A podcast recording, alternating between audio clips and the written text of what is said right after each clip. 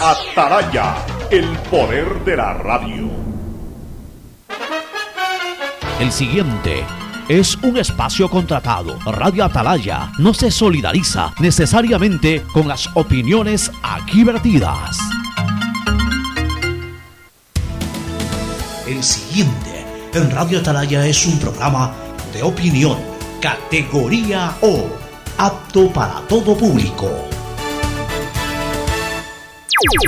La hora del pocho, la hora del pocho se viene con todo en Radio Atalaya. La hora del pocho, la hora del pocho. Alfonso el Pocho Car y su equipo traen para ustedes la opinión política, la opinión deportiva, más premios, sorpresas, regalos para sus oyentes. La hora del pocho, aquí en Radio Atalaya, cada día más líderes. Buenos días, este programa es auspiciado por Aceites y Lubricantes Gulf, el aceite de mayor tecnología en el mercado. CFN continúa trabajando por el desarrollo de nuestro país, el desarrollo es ahora. Con Claro, conéctate más sin pagar más. Ahora vas a poder disfrutar del doble de gigas para que puedas navegar el doble en tus redes, tu trabajo y tus estudios. Universidad Católica Santiago de Guayaquil y su plan de educación a distancia, formando siempre líderes. Banco del Pacífico, el Banco Banco, con su línea de crédito Reactívate Ecuador al 5% de interés a tres años y con los primeros seis meses de gracia. CNT con su paquete prepago de 1 a 6 dólares recibe 2 gigas en redes sociales y muchas más adicionales para navegar.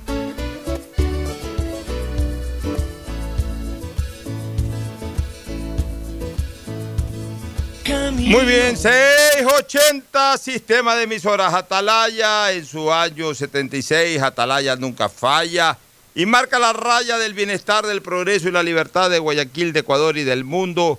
Por eso es una potencia en radio, cada día más líder y un hombre que ha hecho historia, pero que todos los días hace presente y proyecta futuro en el Dial de los Ecuatorianos. Este es su programa matinal, La Hora del Pocho, de este martes 7 de julio del 2020 y que, como todos los días, se complace en saludar a su comentarista adjunto, Fernando Edmundo Flores Marín Ferfloma, que pasa a saludar al país con temas verdaderamente interesantísimos para el día de hoy. Por lo menos tres divisamos ya. La renuncia del vicepresidente Otto Sonneholzner Esper, que todavía está pasando ya sus últimas horas como vicepresidente hasta que se formalice su renuncia. Por otro lado, eh, la decisión del gobierno ecuatoriano de haber eh, negociado o de haber renegociado con los tenedores de deuda externa, ese tema también lo vamos a comentar posteriormente, y otro que no deja de preocuparnos, que ya lo adelantamos en el paso, en el segmento del paso, el terrible momento, el preocupante, alarmante momento que podrían pasar los jubilados ecuatorianos si es que el gobierno nacional no garantiza el pago de los, del 40% que le debe al IES al punto que el presidente del Consejo Directivo, Jorge Wattet, ha advertido que desde agosto podrían haber dificultades. No está diciendo que no van a pagar pensiones, pero sí que podrían haber dificultades. Eso me huele a retrasos y ese tipo de cosas que verdaderamente no merecen nuestros jubilados. Por otro lado, igual vamos a darle algún seguimiento al tema del COVID en el Ecuador. Bueno, parte de la temática que vamos a tratar hoy con Fernando Edmundo Flores Marín Ferfloma, que saluda al país. Fernando, buenos días. Eh, buenos días con todos, buenos días, Ocho efectivamente hay varios temas que tratar, análisis que realizar sobre todas estas cosas que tú acabas de, mencionar. Eh, lo de los jubilados es preocupante, los jubilados viven de su jubilación, no son personas que tienen otro ingreso, muchos de ellos, y muchos de ellos sus ingresos son para pagar sus medicinas. Ya las personas cuando envejecen necesitan tomar una serie de medicinas por diversos motivos o de vitaminas por diversos motivos su jubilación, buena parte de su jubilación va destinado a ello. Sería inaudito y es inadmisible que nos quieran siquiera insinuar que no se van a pagar pensiones jubilares. Sería una cosa increíble, delincuencial, pero, pero no por culpa de quien hoy está ahí circunstancialmente desde hace poco tiempo, que es Jorge Guates, más bien está alertando la situación. Ahí, por eso yo digo, Fernando, dije, en el comentario que hice en el paso, de que ya es hora de transparentar la situación del seguro social y sobre todo de generar una información forense sobre las irresponsabilidades en el manejo del dinero de afiliados y jubilados. Oye, Pocho, ayer escuchaba asqueado, que realmente da asco ver a miserables que supuestamente han sacado carnet de discapacidad para jubilarse sin tener el tiempo reglamentario en el Seguro Social. Es una manera de robarse dinero. Esa gente tiene que estar presa, todos. O sea, van a dar cárcel para tanto delincuente en este país. Es increíble realmente. Es increíble realmente cómo se ferian la plata, cómo alcahuetearon al gobierno anterior los que estuvieron al frente del Seguro Social. Por lo menos voy a dar nombres, no sé si son todos, pero por lo menos aquí se menciona algunos. Richard Martínez, perdón, no Richard Martínez, este No, Richard Espinosa, eh, Richard. Espinosa. Antes el Cajetón González, González, el nombre Ramiro González. mira. Pero Ramiro González no comenzó con Correa. O sea, eh, digamos, Correa no comenzó con Ramiro González. No es que el gobierno de, de- Correa inició con Ramiro González como miembro del Consejo Directivo. Alguien debe haber eh, existido antes de Ramiro González. ¿Tú no te acuerdas?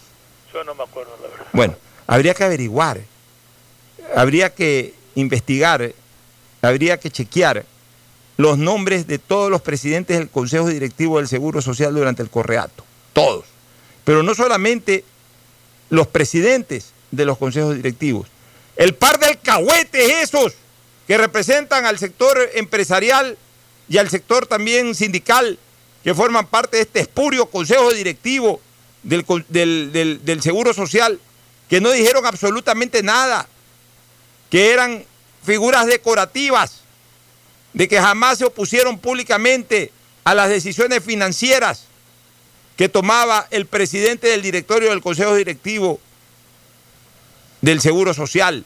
Ellos son tan responsables, además, son funcionarios públicos, aunque muchos dicen que es redundancia hablar de funcionarios públicos, se sabe que funcionario es una persona que cumple funciones de Estado, por tanto eh, es- es un servidor público. Voy a usar más bien la palabra servidor público. Son servidores públicos y por tanto, de acuerdo a la Constitución, son responsables por sus acciones y por sus omisiones. Y las decisiones que toma un consejo directivo tienen que ser bajo la decisión del consejo. No es que solamente una persona toma decisiones. Pero aunque ese haya sido el caso de que el presidente del consejo directivo haya tomado las decisiones, la omisión de los otros es no haberse opuesto a tremendas y bárbaras maniobras financieras o económicas para alentar el gasto público en el gobierno de Correa a costa del bolsillo del afiliado y del jubilado. Eso de ahí tiene que en algún momento ser motivo de rendición de cuentas, de ponerlos, de ponerlos en el patíbulo de la opinión pública a estos miserables. Fusilarlos con la opinión pública. Porque no hay derecho a que hoy un pobre jubilado, Fernando, no tenga su dinero para poder sobrevivir, para poder llevar con dignidad sus últimos años de vida.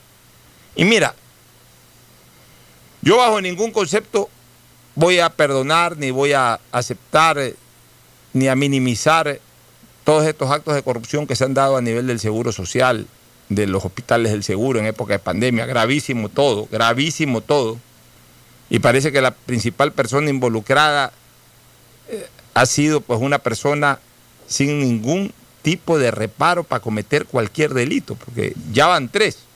Fraude procesal, el escapar eh, de la manera como quiso hacerlo cinematográficamente, el acto de fondo en sí que eh, eh, produjo la, justamente el desfalco dentro de- del hospital del seguro, de los hospitales del seguro y por último hasta suplantación de identidad.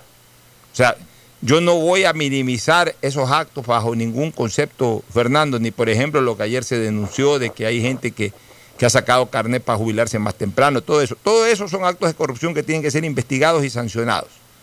De eso no quepa la menor duda. Pero no podemos soslayar a cuenta de que hoy estamos más preocupados de estos temas de corrupción, porque también nuestro país se deja llevar por la moda, por el momento, por, lo que ocurrió hace 20 minutos, por lo que ocurrió hace dos o tres días, o por lo que es noticia de ayer o antes de ayer, entonces hasta que aparezca la nueva noticia de mañana. Y se olvidan de estas otras cosas.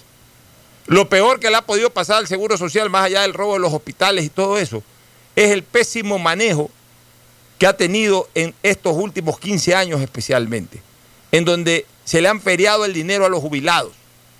No hay derecho a los, y a los propios afiliados. No hay que después pasan a ser jubilados.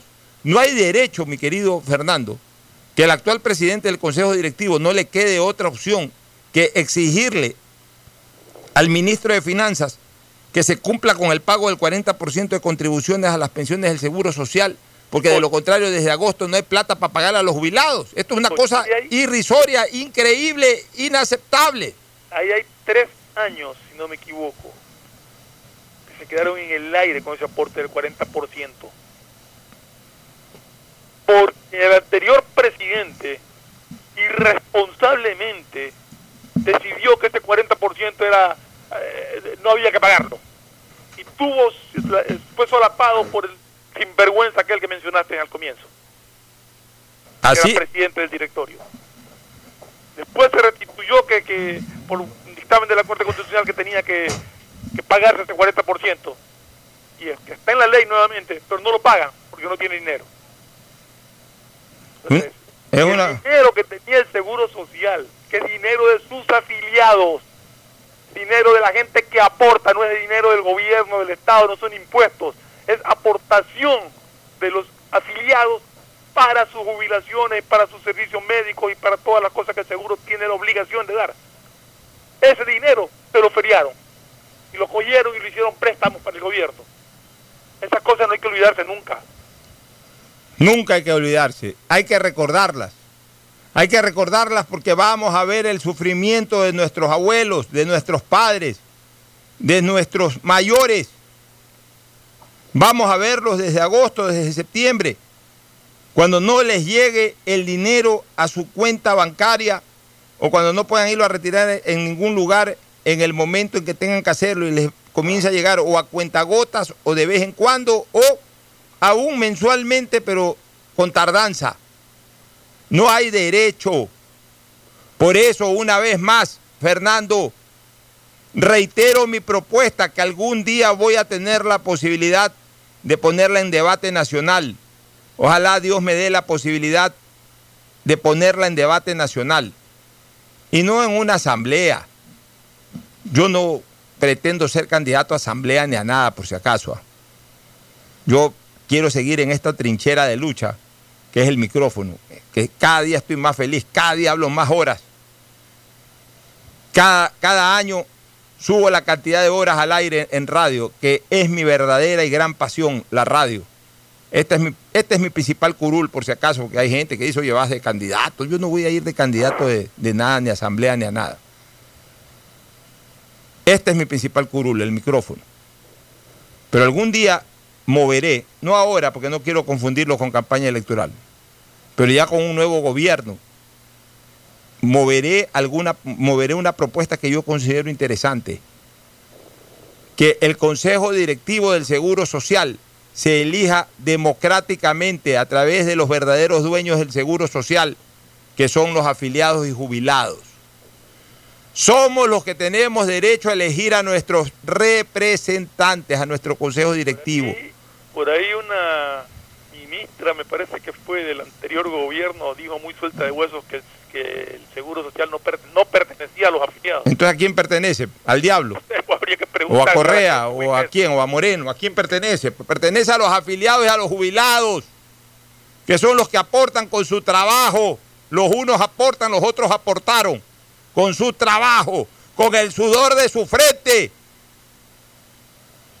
con sacarse la madre día a día trabajando para llevar el pan a su casa y dejar ahí un porcentaje mensual como aporte, eh, eh, aporte laboral o, o aporte del empleado, más el aporte también patronal, que constituyen el gran consolidado de aportación mensual por cada persona en relación de dependencia. Que no venga ninguna idiota o ningún idiota a decir lo contrario. Por eso creo que el Consejo Directivo del Seguro Social es más importante que elegir prefectos. Es más importante que elegir incluso hasta asambleístas. Es más importante que, o es una de las cosas más importantes para elegir en este país. Y sin embargo, no los elige nadie, sino quienes eligen a los miembros del Consejo Directivo del Seguro Social, el gobierno. El gobierno pone al que le da la gana. Y los otros dos monigotes que entran allá al Consejo Directivo del Seguro Social, ¿quiénes son? Un representante del sector empresarial, que lo eligen tres o cuatro pelucones presidentes de, cámaras. ¿Y quién es el otro? Un representante del sector sindical que lo eligen tres o cuatro trinqueros del sector sindical. Así se elige a quienes deben de manejar y administrar los fondos de los ecuatorianos.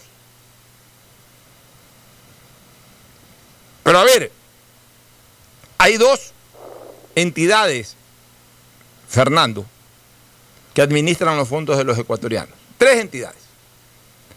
El uno es el sector privado financiero.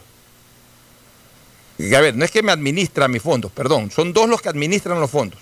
El, sistema financiero lo que hace es depositar mis fondos, guardar mis fondos a mi libre albedrío. O sea, yo ahí deposito y obviamente cuando quiero sacarlo saco, cuando quiero ponerlo pongo, cuando quiero retirarlo los retiro. O sea, simplemente lo que me permite es, e, guardar mis fondos. Entonces, retiro al, sistema financiero y, reingreso al, al concepto inicial. Hay dos entidades, obviamente del sector público, que administran los fondos de los ecuatorianos. El uno, el Ministerio de Finanzas, y el otro, el Seguro Social. El Ministerio de Finanzas administra los fondos de los ecuatorianos, pero los fondos generales de los ecuatorianos. Es decir, no los que se producen en razón de nuestro esfuerzo, sino los que nosotros o entregamos al Estado como nuestra contribución obligatoria, dígase tributos, o lo que el Estado a su vez como Estado ecuatoriano produce, vende, comercializa y le ingresa, que es plata de los ecuatorianos, pero que obviamente los ecuatorianos no la ven sino solamente en bienes y servicios, no la ven en efectivo. Dígase la venta del petróleo o cualquier otro recurso estatal nacional. Y la otra institución o la otra entidad que administra los fondos de los ecuatorianos, esa sí maneja los fondos individuales de cada uno de los ecuatorianos. Los fondos nuestros, lo que se producen en razón del sudor de nuestra frente. Que esa sí es plata nuestra, plata de nuestro bolsillo, que en algún momento tiene que regresar a nuestro bolsillo cuando ya nos jubilemos. Y que mientras no nos jubilemos, mientras no nos jubilemos, no regresa directamente a nuestro bolsillo, salvo los fondos de reserva, alguna cosa más, alguna cesantía, alguna cosa de esas, sino que nos las tienen que retornar en servicios como el servicio de salud y otros más. Entonces, el Seguro Social maneja los fondos individuales de los ecuatorianos. O sea, es más delicada aún la, la actuación del Seguro Social que del propio Ministerio de Finanzas. El Ministerio de Finanzas maneja los fondos generales de los ecuatorianos, pero acá maneja, el Seguro Social maneja los fondos individuales de los ecuatorianos. Entonces, más delicado todavía es el trabajo de sus administradores. Y sin embargo, la forma como se designan a estos administradores de la manera más absurda, que el gobierno ponga al principal, que es el presidente del Consejo Directivo, y que cuatro pelucones de las cámaras pongan al representante empresarial y cuatro eh, eh, trinqueros sindicalistas pongan al representante sindical. Eso se debe de acabar, señores. Quienes deben de elegir a los miembros del Consejo Directivo del Seguro Social somos nosotros, los afiliados y los jubilados.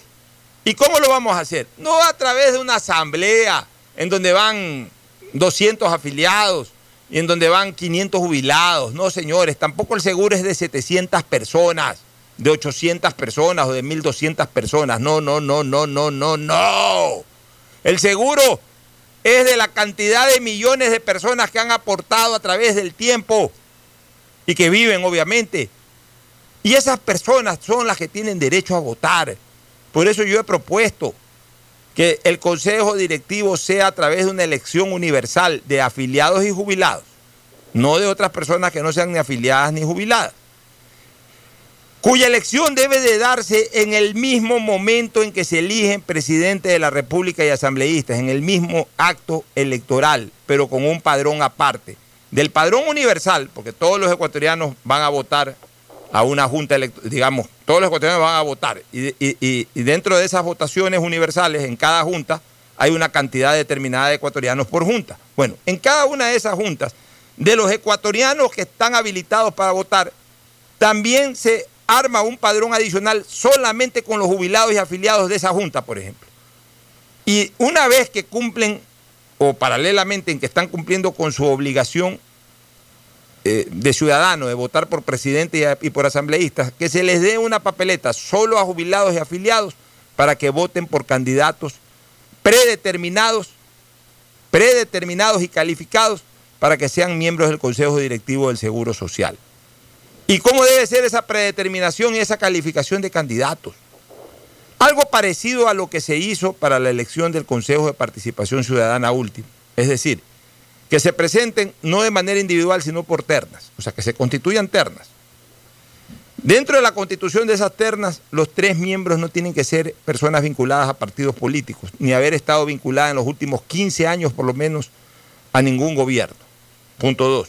Punto tres, que uno de los tres miembros de cada terna sea jubilado. Que el otro tenga experiencia patronal y el otro tenga experiencia en trabajo en relación de dependencia. Para poder garantizarle, para poder garantizarle al afiliado, para poder garantizarle al empresario y para poder garantizarle al jubilado una administración correcta de sus fondos. Que nadie dependa del gobierno, que nadie dependa de los partidos políticos. Y de esa manera no digo que esa sea la panacea y que ya queda solucionado el problema administrativo del Seguro Social, pero por lo menos desintoxicamos de las manos gubernamentales al Seguro Social y no vamos a permitir más de que se sigan produciendo estos actos delincuenciales como los ocurridos en el Correato, en que le regalaron prácticamente la plata al Estado ecuatoriano para el despilfarro y para el gasto público, Fernando. Sí, y ese regalo ahora está costando una posible suspensión de pago de pensiones jubilares. Es absurdo y ridículo. Yo no sé qué va a hacer el ministro de Finanzas, qué va a hacer este gobierno para solucionar el problema. Acaba de hacer una renegociación de deuda exitosa, por donde se la mire me parece que es exitosa, y están recibiendo fondos. Bueno, pues esos fondos tendrán que cubrir ese 40% que el Estado, o parte por lo menos ese 40% que el Estado le debe al Seguro Social, para evitar que nunca se atrasen las pensiones jubilares de los, mayores que tanto la necesitan. realmente indigna saber que el dinero del trabajo de los ecuatorianos se lo feriaron irresponsablemente, sin considerar las consecuencias que podía traer eso. Vámonos a una primera pausa y retornaremos con el comentario de la renuncia del vicepresidente de la República, Otto Sonnenholzner Sper y también con el tema de la renegociación de la deuda. Ya volvemos. El siguiente es un espacio publicitario apto para todo público. ¿Sí sabían que CNT tiene los juegos más pepa de la web? ¡Hablen bien! Recargando este 6 latas, recibes sin costo una suscripción a CNT Gamers, el portal con los juegos más top para que no pares de divertirte. CNT, conectémonos más. Más información en www.cnt.com.es. Si quieres estudiar, tener flexibilidad horaria y escoger tu futuro, en la Universidad Católica Santiago de Guayaquil trabajamos por el progreso en la educación, ofreciendo cada día la mejor calidad. Estamos a un clic de distancia.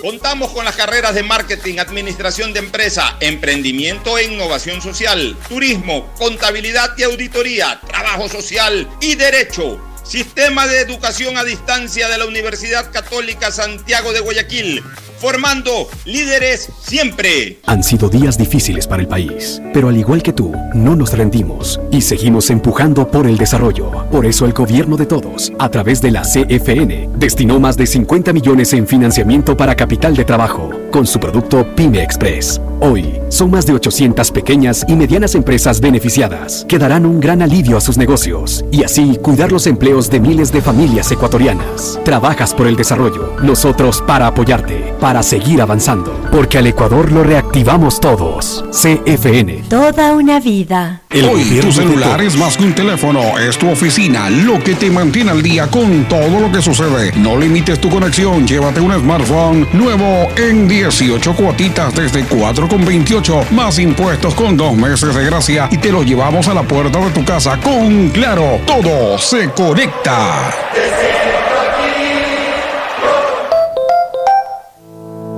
Algo cambió y se siente. De a poco nos vamos reactivando, a pasos cortos pero seguros, sintiendo que podemos volver a una nueva realidad para recibirte con la misma calidez de siempre. El Aeropuerto Internacional José Joaquín de Olmedo abre nuevamente las puertas de Guayaquil, reiniciando las operaciones de los vuelos comerciales con 30% de sus frecuencias habituales y cumpliendo un estricto protocolo de bioseguridad aprobado por el COE Nacional. Autoridad Aeroportuaria, en coordinación con la Alcaldía, te recuerdan que a Guayaquil la levantamos juntos. Que Guayaquil viva y la gente que progresa. Cuando llegues y salgas de tu camello, limpia tus herramientas y luego desinfectalas con un trapito con agua y cloro. La compu, el teléfono, la pluma, el cuchillo, el playo, la máquina, todo lo que tengas enfrente, recontra limpio debe estar. Además de usar mascarilla y acrílico protector. Métele ñeque, que Guayaquil viva y que viva Guayaquil, porque a Guayaquil la levantamos juntos. Un mensaje de la alcaldía de Guayaquil. ¿Qué más, mi Harrison Ford? ¿Y vos? ¿Ya te cambiaste a CNT? ¡Vivo, vivo! Compra tu chip CNT prepago, que incluye más de 3 gigas para que navegues por 7 días y sigas vacilando tu patín en todas tus redes. CNT, conectémonos más. Más información en www.cnt.com.es. Detrás de cada profesional hay una gran historia. Aprende, experimenta y crea la tuya. Estudia a distancia en la Universidad Católica Santiago de Guayaquil. Contamos con las carreras de marketing, administración de empresa, emprendimiento e innovación social, turismo, contabilidad y auditoría, trabajo social y derecho. Sistema de educación a distancia de la Universidad Católica Santiago de Guayaquil, formando líderes siempre. Llegó el momento de volver a abrir las puertas a la ilusión, de prender las luces a un futuro mejor, de empezar de nuevo. Presentamos Crédito Reactiva de Ecuador, un crédito con fondos del gobierno nacional para micro, pequeños y medianos empresarios al 5% de interés. Recíbelo ahora y empieza a pagar en 6 meses hasta 36 meses plazo. Llegó el momento de reactivar la producción y proteger el empleo. Juntos saldremos adelante. Banco del Pacífico. A Ecuador, lo reactivamos todos. El gobierno de todos. Hay sonidos es mejor nunca tener que escuchar. Porque cada motor es diferente. Desde hace 104 años, Lubricantes Gulf mantiene la más alta tecnología y calidad en línea de aceites para motores a diésel y gasolina. Está hecho con una fórmula especial para dar excelente protección a todo tipo de motores, evitando el desgaste prematuro de pistones, anillos y árbol de levas, ayudando a mantener limpio el motor y libre de depósitos que se forman por las altas o bajas temperaturas. Dele a su motor lo que se merece. Lubricantes Gulf, la más alta tecnología en lubricación. 104 años preservando la vida de su motor. Lubricantes Gulf. Gulf es más lubricante.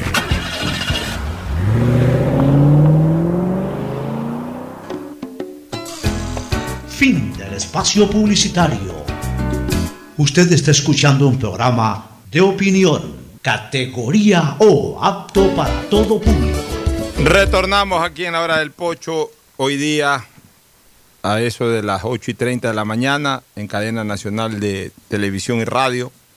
El vicepresidente del Ecuador, Otto Sonneholzner Sper, anunció al país su renuncia a la vicepresidencia de la República, que ya la habíamos señalado ayer, este Fernando, decíamos que Otto estaba pasando por sus últimas horas como vicepresidente, que esta semana era muy probable que se anuncie su renuncia y abre pues obviamente un camino hacia la posibilidad de que participe como candidato a la presidencia del Ecuador en las próximas elecciones del 2021. O sea, el primer, eh, el primer eh, tema, digamos, anunciado ayer en nuestro programa se cumplió. Ahora, lo inmediato es que se nombre a su reemplazo, que tiene que salir de una terna, de lo cual ya el país está totalmente acostumbrado, especialmente eh, en este último periodo. Este sería el cuarto vicepresidente del Ecuador, el que se ha elegido, ¿no? El cuarto vicepresidente, o sea, todavía no cumple cuatro... y tres por la Asamblea. Claro, todavía no cumple cuatro años el gobierno, que es lo máximo que puede cumplir, los cuatro años. O sea, antes de que cierre su cuarto año de mandato, ya han habido cuatro vicepresidentes. Es decir, eh, realmente un, un, vicepresidente por menos de un año, por menos de un año en promedio. ¿no? Claro que, por ejemplo, en el caso de Glass duró meses, eh, Vicuña duró, me parece que un año, eh, Otto un año, ocho meses, si no me equivoco, siete meses.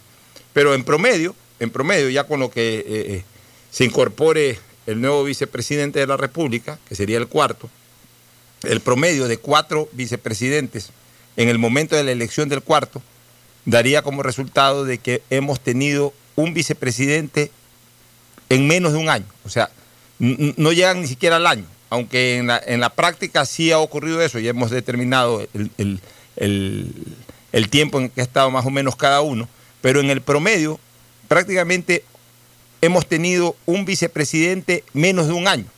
Una cosa increíble que no se ha visto antes, porque eh, yo recuerdo pues, que en los gobiernos en donde han caído los presidentes, por ejemplo, gobierno de Abdalá Bucarán, luego gobierno de Maguat, posteriormente gobierno de Lucio Gutiérrez, se, eligieron vicepresidentes de la República, pero los segundos elegidos, después aquel que llegó por votación popular y que asumió la presidencia, los segundos elegidos este, duraron hasta el final de cada periodo, pero este no es el caso acá, ¿no? Acá, por diferentes circunstancias, se han ido los tres que han ejercido y ya se viene un cuarto, Fernando. ¿Tu criterio? Sí, eso ya lo veníamos conversando de, de la posibilidad de la renuncia del vicepresidente de la República. Y, yo estuve escuchando también la intervención de, de Otto Sonnenholzner y, me sonó a, a un recuento, un, informe al país, pero también al inicio de una campaña política. O sea, si bien es cierto, él no dijo eh, muy claramente voy a ser candidato, dejó entrever que hay aspiraciones políticas de por medio. Eh, las razones de su renuncia, de su retiro del cargo, tampoco fueron clara, más allá de que en algún momento dijo que había diferencias políticas con el, presidente de la República, pero para mí, de lo que escuché, de lo que estuve oyendo al, ex vicepresidente, bueno, todavía vicepresidente, esa renuncia me, me olió, como te digo, a un recuento de sus actividades, de lo que hizo y al inicio de una campaña política no sé todavía qué aspiraciones son, no puedo garantizar que sea candidato a presidente, sea binomio de alguien, piense en asamblea, no sé, pero de que me volvió al inicio de campaña política, ese estuvo en mi, radar y en mi olfato. Yo tengo formación jesuita, Fernando, y los jesuitas, especialmente el padre Villalba, que en paz descanse, gran profesor, maestro, siempre nos decía que eh, la lógica es el camino hacia la verdad y él nos describía el concepto de lógica como la ciencia que explica la causa de los hechos a la luz de la razón natural. Y en base a, lo que es pura lógica, mi querido Fernando y amigos oyentes, tenemos que entender que la salida del vicepresidente de la República es por una causa. Y esa causa podría ser, una, una pretensión política inmediata de elección popular o la otra, eh, una incomodidad ya de su presencia en el gobierno. Lo segundo tiene menos peso que lo primero, porque él mismo ha señalado de que tiene una buena relación personal con el presidente de la República. Si tiene una buena relación con, personal con el presidente de la República, ahí comenzamos ya a aplicar la lógica, y de todas maneras ostenta un cargo, y si no tuviera el interés de una carrera electoral inmediata, ¿cuál es el apuro de salir en este momento? Y más bien de ponerlo en la posición incómoda al gobierno de elegir a un vicepresidente de la República a través del Congreso Nacional o de la Asamblea. O sea, no es lógico. No es lógico. No es lógico porque él no ha roto relaciones con el gobierno. Él no ha roto relaciones con el presidente de la República. no ha habido una pugna abierta entre presidente y vicepresidente. Ah, que hay una pugna con un secretario de Estado, con otra secretaria de Estado. Pero en todo caso, si él quisiera culminar su periodo porque no tuviera una pretensión electoral inmediata, simplemente eso se puede resolver con, no digo con una reunión, pero con una serie de reuniones en donde, a ver, presidente, ponga orden aquí, yo soy su vicepresidente, si bien es cierto que yo no tengo funciones específicas en lo constitucional, sin embargo, soy su vicepresidente, le he sido leal, eh, me siento incómodo por esta situación, esta otra, etcétera, etcétera, por favor, ayude a resolver esta situación. Pero ese no es aparentemente el motivo por el cual él sale del gobierno, él deja la vicepresidencia. Lo, lo que nos hace pensar como causa principal de su renuncia es una participación electoral. Y volvemos a aplicar conceptos lógicos. ¿Por qué? Primero, porque terminó gozando de un nivel de aceptación a su gestión interesante no brutal, no espectacular, no maravilloso, pero bastante interesante en relación al resto del gobierno. El resto del gobierno es de 15 para abajo. En el caso de Sonne Hosner, tiene un nivel de aceptación que supera el 40%, que no es malo, pero absolutamente nada malo para un gobierno absolutamente desgastado. Es decir, que al final de cuentas logró especialmente en el tiempo de la pandemia, terminó separando un poco su imagen con la imagen del gobierno en general. A pesar, te, quiero decir una cosa, que yo he estado viendo números de pandemia, el gobierno no tiene tan malos números en el manejo de la pandemia. O sea, el desgaste del gobierno no es por la pandemia. El desgaste del gobierno es por todo lo que venía arrastrando antes. Y obviamente la pandemia no lo ayudó, pero tampoco lo terminó de, clavar. O sea, digamos que eh, salió relativamente bien en la pandemia y eso hace, que eso hace que los números del gobierno no sean más bajos de lo que podrían estar en este momento. No sé si me hago entender, Fernando. Sí, sí, no, y, y hay que reconocer, Pocho, la pandemia es una cosa que nos sorprendió no a nosotros, sino al mundo a todo gobernante en cualquier lugar del mundo. Y yo creo que el gobierno, con todos los errores que pudo haber cometido y los desaciertos, se plantó, le dio la cara y trató de manejar el tema. O sea, como tú dices, no le favoreció, pero tampoco es un causal de su desgaste. ¿Sabes una cosa? ¿Sabes? E-, ellos manejaron una estrategia que terminó siendo positiva para el gobierno, este Fernando. Si ya lo vemos desde el punto de vista político en un momento clave, cuando salimos o estábamos por salir, por lo menos en Guayaquil, en la parte de la parte más dura, en donde yo sí creo que al comienzo hubo una serie de desaciertos en decisiones en general de la administración pública. En buena parte, también debo de reconocerlo y decirlo, porque es honesto decirlo, por la sorpresa que nos generó esta pandemia. O sea, no es lo mismo eh, ya estar preparados para una cosa que de repente que te caiga encima tremendo golpetazo, que fue este de la pandemia del COVID.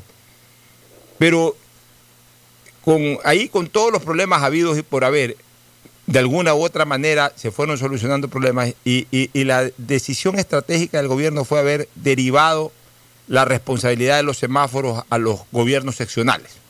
Entonces, como que un poco desconectó todo el peso de la responsabilidad del gobierno. Y como las cosas... ¿Ah? Pero es una, una decisión con lógica. Sí, es una decisión con lógica, pero que también le quitó peso, pues le quitaste peso a la canasta, pues no. El, gobierno al comienzo tenía, eh, en la canasta tenía todo el peso de la responsabilidad. De repente le quitaste bastante peso a esa canasta y obviamente la cosa quedó más aliviada. Y en la medida en que fueron mejorando las cosas, no solamente que también se fueron reivindicando las autoridades seccionales, sino que el propio gobierno nacional también fue reivindicando. O sea, es propio también de, de, a ver, es, como cuando en el fútbol, mi querido Fernando, tú vas al estadio a alentar a tu MLE querido y va perdiendo el primer tiempo 2 a 0 y estás molestísimo con el técnico, estás molestísimo con los jugadores, puchica, ese gol falla garrafal del arquero, pero cómo el entrenador alinea de esta manera y no alineó de esta otra, pero en el segundo tiempo el equipo se recupera y termina ganando 3 a 2, sales festejando del estadio, sales aplaudiendo al técnico, sales aplaudiendo a los jugadores, al mismo arquero que falló, después dice, no, pues en el segundo tiempo tapó un penalti y atajó tres pelotas de gol, ah, un gol, un gol tonto se lo hacen a cualquiera, eso no así la reacción de, un aficionado al fútbol. sí, así es, pues es igual acá, o sea, al comienzo, cuando nos comenzó a golpear esta situación, le metíamos la culpa a todo el mundo, porque a lo mejor todo el mundo tenía la culpa también. Desde ciudadanos hasta todo tipo de autoridades teníamos la culpa. Pero en la medida en que, en que todos fuimos corrigiendo errores, todos, absolutamente todos, fuimos corrigiendo errores y la cosa comenzó a mejorar, ya al final eh, la imagen de todo el mundo fue cambiando también y fue cambiando hacia bien. Las cosas fueron yendo hacia bien, obviamente la imagen también de, de los comprometidos eh, fue, fue, mejorando con el pasar del tiempo, con el pasar de los días, con el pasar de la semana. Y eso pasó también con el gobierno. O sea, el gobierno eh, no, se quemó con, al final no se quemó con la pandemia. Ya, el gobierno estaba quemado, pero no se terminó de chamuscar con la pandemia. No se terminó de quemar totalmente, sino que por lo menos ahí hasta pudo mejorar un poquito en cuanto a su imagen. Pero ¿cuál fue en este caso, digamos que el acierto en manejo de imagen de Sone Holner? Que de alguna u otra manera logró eh, crear su, su, propia tarima dentro de esta pandemia. No quiero calificar si lo que hizo estuvo bien, estuvo mal, si fue político o no fue político, si fue con visión electoral o no fue con visión electoral, si fue solamente con visión de servicio o no fue con visión de servicio. No quiero hacer ningún tipo de comentarios de esa naturaleza. Solamente eh, eh, en este momento lo que estoy enfocando es que creó su propia tarima dentro del, dentro del problema del COVID y de alguna u otra manera se separó de todo, se separó de organismos seccionales, se, se, separó del gobierno nacional y como que creó su propia tarima, su propia línea de trabajo. Y hubo mucha gente que la valoró, hubo otra gente que también la criticó, pero en razón de eso, al término de toda esta cuestión, no ha quedado con malos números en cuanto a su participación dentro del gobierno. Lo que pasa, Pocho, es que cuando tú ayudas, más allá de que puedas decir cualquier tipo de interés que hay atrás, pero cuando tú ayudas, eso queda grabado. O sea, más allá de que sí, lo hizo por interés político, lo hizo por, por lo de acá, lo hizo por lo de allá. Puede ser, pero la ayuda quedó. Y eso es lo que se valora. Entonces, obviamente, como, como ha quedado con buenos números, él considera, y eso es lo que la lógica me hace pensar, que este es el momento de salir del gobierno. Porque él de aquí, a ver, si no tiene ninguna pretensión electoral inmediata, puede quedarse. Pero si se queda, aunque no tenga una pretensión electoral inmediata, lo, más probable, lo más probable es que de aquí en más se termine eh, amarrando a la imagen general del gobierno que mantener una imagen individualizada del gobierno, porque ya pasó el escenario para individualizarse, ya no habrá otro escenario para individualizarse. Justamente mi comentario de que me olió a un informe de lo que hizo y a campaña política es porque dejó entrever que va a participar. Ya, por eso, porque la lógica... Va a estar activo en el campaña electoral. Porque la lógica así lo, lo, exige, pues. Así, lo, así eh, la lógica nos conduce a ese criterio. Y entonces ya como él ya logró individualizar su participación y ya no va a tener otro escenario para individualizar, sino que si se queda más tiempo, más bien se terminará arropando o se dejará arropar de la imagen general del gobierno, lo cual electoralmente es perjudicial. En este momento se separa, da el brinco. Ahora, sigo aplicando criterios lógicos. Después de escucharlo al presidente Lenín Moreno, o haber leído lo que dijo el presidente Lenín Moreno el fin de semana, de recomendarlo a Otto Sonneholder o de pedirle a Otto Sonneholder que, que, siga con su eh, que siga de alguna u otra manera con, el camino que ellos han sembrado, cosa que, declaración que para mí le hace un daño terrible a Sonneholder desde el punto de vista electoral, porque lo reetiqueta.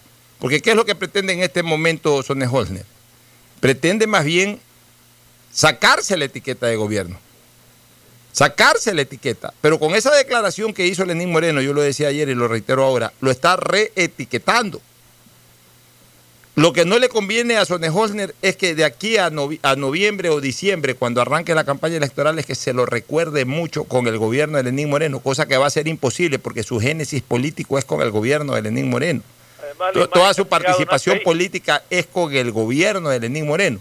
Entonces, que ha creado nace ahí, con el gobierno. Claro, entonces va a ser difícil, pero en todo caso, supongo yo que lo que él está apostando es a, a esa mini amnesia de la gente por el paso, aunque sea corto del tiempo. O sea, una cosa es dejar una vicepresidencia en octubre para inscribir su candidatura inmediatamente y participar apenas un mes atrás, habiendo sido vicepresidente de la República, que inscribir su candidatura en octubre cuatro meses después de haber dejado la, la vicepresidencia de la República. Tiempo. Él necesita hacer campaña y lo que no quiere también, y con lógica, y en eso también hay que reconocerlo, es que digan que utilizó su cargo utilizó fondos o bienes del Estado para hacer campaña electoral.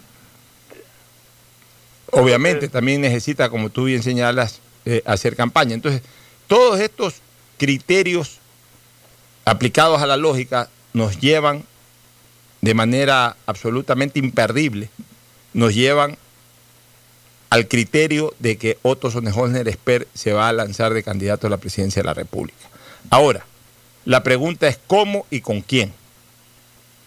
La pregunta es cómo. Esa es la gran pregunta, esa es la interrogante. ¿Por dónde viene? Ya, entonces ahí habría que especular con algunas cosas. Dicen las lenguas políticas por ahí, dicen, no está confirmado, no lo han aceptado los dirigentes eh, del Partido Social Cristiano, no lo ha dicho el propio Sonne todavía, no se ha evidenciado, evidenciado un acercamiento entre Sonne y los social cristianos, no se ha evidenciado, o sea que no se lo ha visto, lo que no quiere decir que a lo mejor no lo haya, pero por lo menos no se lo ha visto.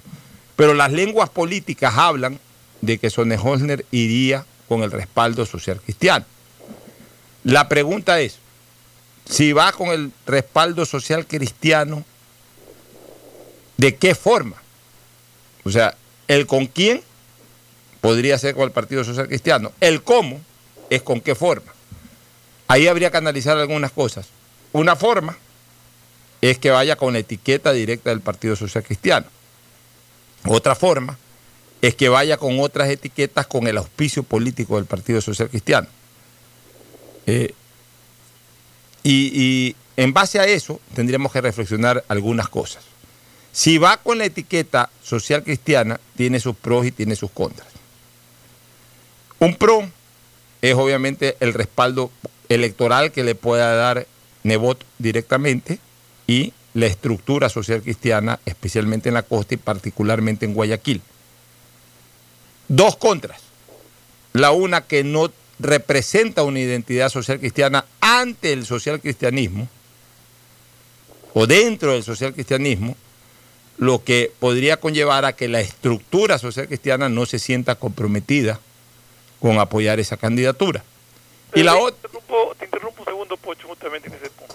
Pero suponiendo que sea con el auspicio indirecto, directo del Partido Social Cristiano, ¿qué va a pasar con estos precandidatos que han manifestado su deseo de ser candidatos por el partido? Eso va a crear un malestar interno muy fuerte dentro del partido, asumo yo. Sí, ya voy a comentar sobre el tema, pero déjame en cambio ir al, otro contra, porque hemos analizado un pro y un contra, vamos al otro contra, que es al revés que es al revés al primer contra. El primer contra es de que él no representaría al interior del partido y de sus estructuras una identidad social cristiana. Ya, el otro contra es al revés, o sea, de cara a, la parte externa del partido, afuera del partido. En cambio, se lo, se lo identificaría como social cristiano, porque llevaría la etiqueta social cristiana, fuera del partido, y podría perder adeptos, especialmente en la sierra, en donde él a lo mejor pudo haberlos conquistado con su estilo político, pero que no siendo adeptos al Partido Social Cristiano o siendo resistentes al Partido Social Cristiano, especialmente en la sierra, podrían darle la espalda. Entonces, son situaciones que tienen que sopesar. Es decir, esto es fuerte por aquí, esto es débil por acá, ¿qué es más fuerte, qué es más débil? ¿Cómo puedo sopesarlo? ¿Cómo puedo combinar? lo, que yo creo, Pocho, es que tomar la decisión, o sea, lo que lo llevó a, a tomar la decisión a, a Otto Sonnenholder de presentar su renuncia porque ya tiene claro cuál es su camino. No lo ha hecho público todavía, pero para mí él lo tiene muy claro. Tiene claro participar. Ya, pero Creo que tiene claro cómo y todo. bueno, Yo creo pues, que él tiene claro todo. Bueno, como, pero si lo tiene claro lo tendrá él, pero no lo ha dicho. Entonces a nosotros Ah, no nos dicho, corresponde comenzar a refiero, opinar no en base, en base a análisis, ¿no? El, el- el- el otro, el otro camino podría ser una participación con apoyo social cristiano, pero sin que aparezca la etiqueta social cristiana. Lo que debilitaría mucho al Partido Social Cristiano, porque social, y- pero además iría eso en, en contralínea o en contraposición a lo dicho por el, líder del partido, que, que es Jaime Nebot, que cuando desistió de la candidatura presidencial dijo que su partido iba a participar ya sea con un afiliado o con una persona independiente, pero que iba a participar, o sea, Iba a iba, a estar la etiqueta social cristiana en la papeleta, lo cual yo diría que descartaría esa opción de que Otto vaya con un apoyo social cristiano, pero sin etiqueta social cristiana. Descartaría esa opción. Por lo que dijo el líder del partido, Jaime Nebot Sadi. Ya, apartemos ahorita del Partido Social Cristiano, solamente eh, dejando en claro también esa inquietud que tú tienes, que es la inquietud de todos. En el momento en que desistió Nebot, surgió el interés personal y además legítimo de otros afiliados, como María Cristina Reyes, como Henry Kronfle, como César Ron. No lo ha dicho, pero a lo mejor lo pretenderá también Luis Fernando Torres. Henry Cucalón. Y Henry Cucalón, que yo creo que Henry Cucalón eh, de alguna u otra manera se sometería más a, una posición definida de, de la cúpula del Partido Social Cristiano. O sea, él, si la cúpula le dice anda, anda, de, de candidato, de precandidato, y si la cúpula le dice aguántate, que estamos por otra línea, se aguanta. O sea, él, él, él como que se maneja un poco más bajo ese esquema. Eh, me parece que Henry Kronfle también. Creo que en el caso al menos de César Ron y de María Cristina Reyes sí tienen una aspiración un poco más independiente de la posición política general que pueda tener la cúpula. O sea, respetando a la cúpula, eh, evidentemente subordinados también a la cúpula porque son eh, militantes y deben de ser militantes disciplinados, pero eh, un poco en lo que tú dices, o sea, sí les causaría malestar que aparezca una persona de afuera, porque me parece que son los que tienen una pretensión mucho más manifiesta. Estoy hablando de María Cristina Reyes y de César Ron. Entonces, obviamente, eh, si aparece una persona de afuera, en esas personas sí podría producirse algún tipo de malestar. No te digo de resentimiento, pero por lo menos de malestar. Entonces también tendrán que lidiar al interior con ese tema.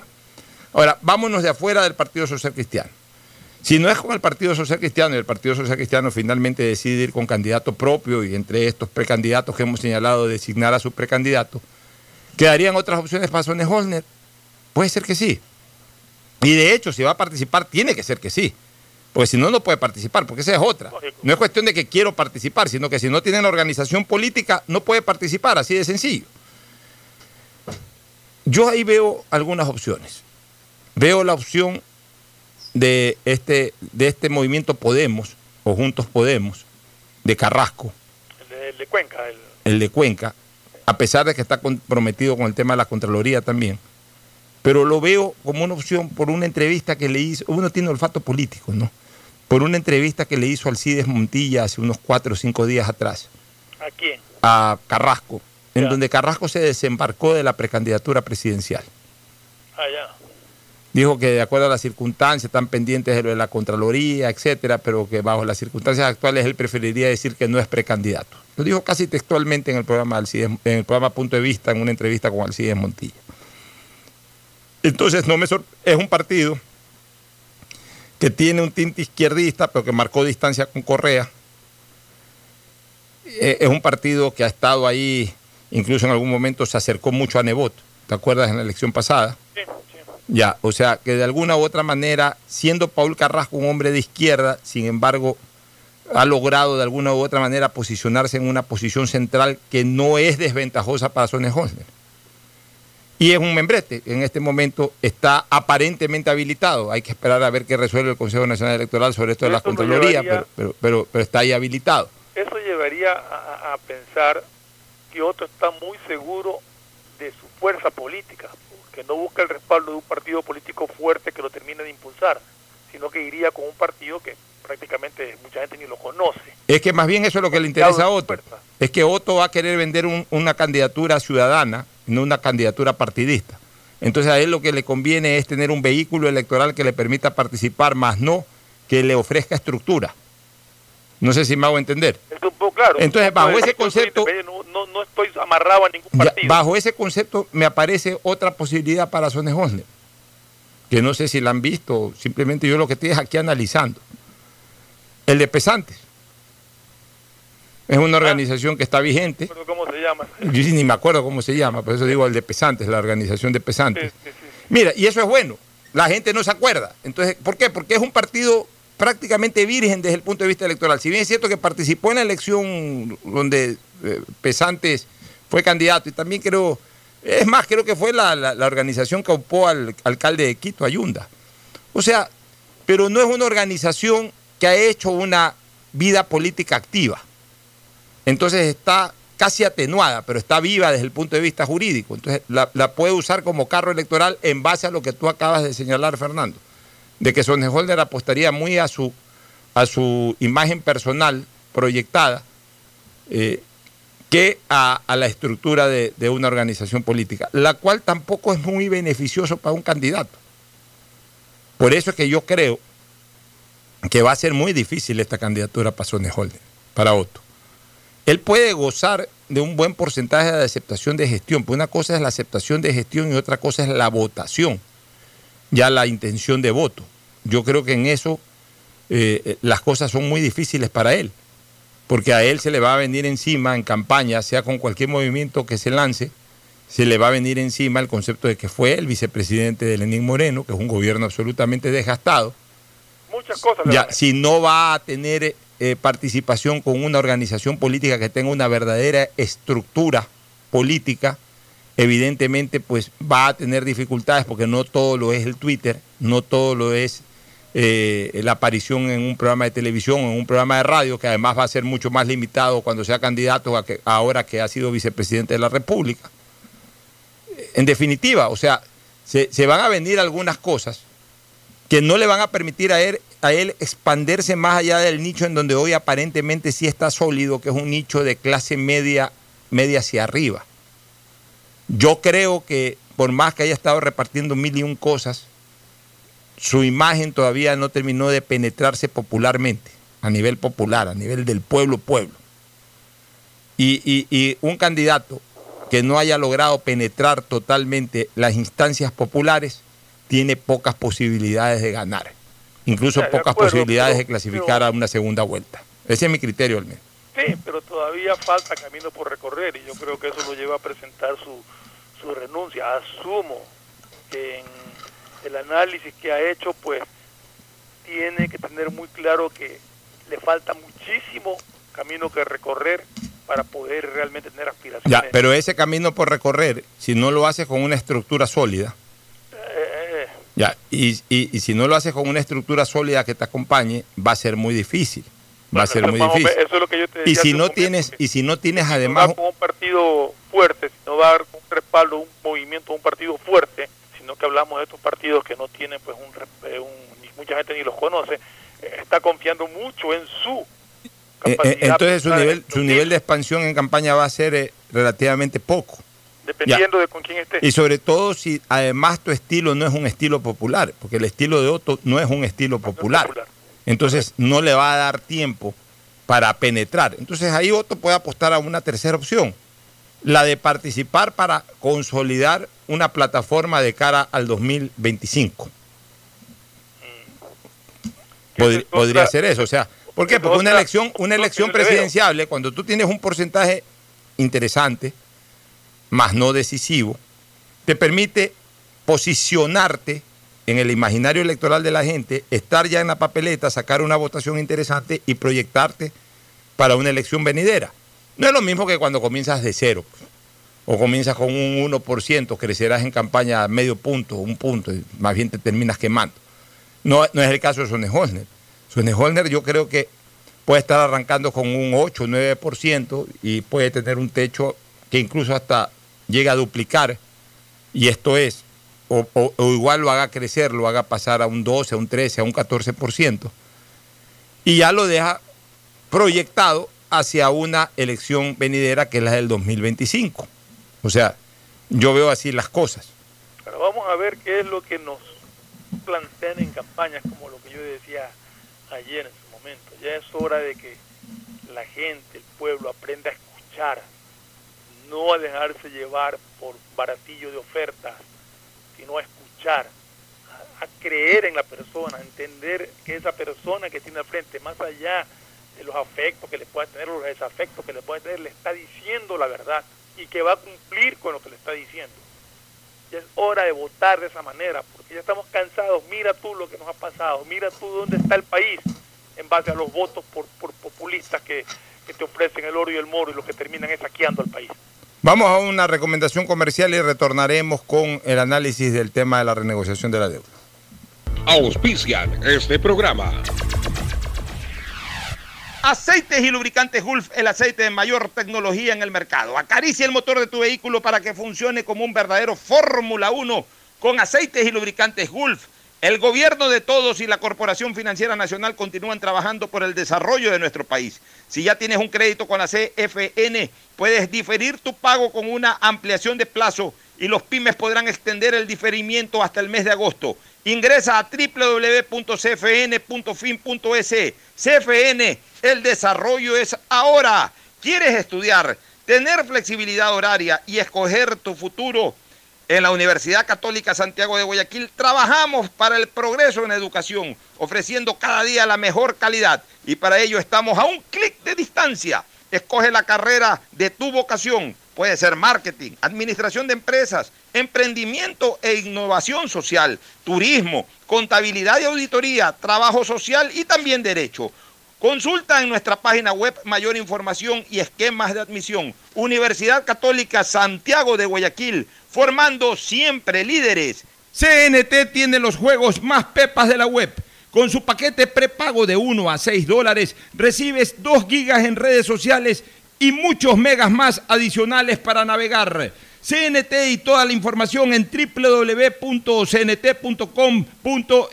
Conectémonos más. Llegó el momento de volver a abrir las puertas de tu negocio con el crédito Reactívate Ecuador impulsado por el gobierno nacional al 5% de interés a 36 meses y los primeros 6 meses son de gracia. Solicítalo hoy en el Banco del Pacífico, el Banco Banco del Ecuador. Ahora vas a poder disfrutar del doble de gigas para que puedas navegar el doble en tus redes, tu trabajo y tus estudios. Y también compartir el doble con tu familia y amigos. Activa el nuevo paquete prepago de 2 gigas que viene con más llamadas ilimitadas a 5 números claro, 100 minutos a otras operadoras y gigas gratis para llamar y videollamar por WhatsApp y Facebook Messenger. Solo por 5 dólares. Conéctate más sin pagar más. Estamos en la hora del pocho.